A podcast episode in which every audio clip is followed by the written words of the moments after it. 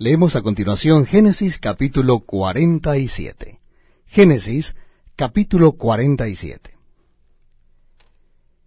Vino José y lo hizo saber a Faraón y dijo, Mi padre y mis hermanos y sus ovejas y sus vacas, con todo lo que tienen, han venido de la tierra de Canaán, y he aquí están en la tierra de Gosén. Y de los postreros de sus hermanos tomó cinco varones y los presentó delante de Faraón. Y Faraón dijo a sus hermanos, ¿Cuál es vuestro oficio? Y ellos respondieron a Faraón, Pastores de ovejas son tus siervos, así nosotros como nuestros padres. Dijeron además a Faraón, Para morar en esta tierra hemos venido porque no hay pasto para las ovejas de tus siervos, pues el hambre es grave en la tierra de Canaán. Por tanto te rogamos ahora que permitas que habiten tus siervos en la tierra de Gosén. Entonces Faraón habló a José diciendo, Tu padre y tus hermanos han venido a ti. La tierra de Egipto delante de ti está. En lo mejor de la tierra haz habitar a tu padre y a tus hermanos. Habiten en la tierra de Gosén, y si entiendes que hay entre ellos hombres capaces, ponlos por mayorales del ganado mío. También José introdujo a Jacob su padre, y lo presentó delante de Faraón, y Jacob bendijo a Faraón. Y dijo Faraón a Jacob, ¿cuántos son los días de los años de tu vida? Y Jacob respondió a Faraón, los días de los años de mi peregrinación son ciento treinta años. Pocos y malos han sido los días de los años de mi vida, y no han llegado a los días de los años de la vida de mis padres en los días de su peregrinación. Y Jacob bendijo a Faraón y salió de la presencia de Faraón. Así José hizo habitar a su padre y a sus hermanos, y les dio posesión en la tierra de Egipto, en lo mejor de la tierra, en la tierra de Ramesés, como mandó Faraón.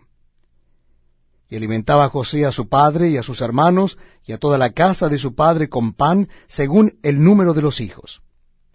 No había pan en toda la tierra, y el hambre era muy grave por lo que desfalleció de hambre la tierra de Egipto y la tierra de Canaán.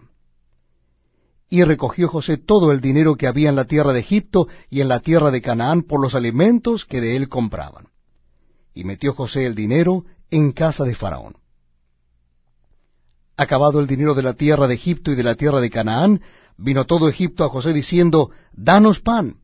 ¿Por qué moriremos delante de ti por haberse acabado el dinero? Y José dijo, Dad vuestros ganados, y yo os daré por vuestros ganados, si se ha acabado el dinero. Y ellos trajeron sus ganados a José, y José les dio alimentos por caballos, y por el ganado de las ovejas, y por el ganado de las vacas, y por asnos. Y les sustentó de pan por todos sus ganados aquel año. Acabado aquel año, vinieron a él el segundo año y le dijeron, No encubrimos a nuestro Señor que el dinero ciertamente se ha acabado. También el ganado es ya de nuestro Señor. Nada ha quedado delante de nuestro Señor sino nuestros cuerpos y nuestra tierra. ¿Por qué moriremos delante de tus ojos, así nosotros como nuestra tierra?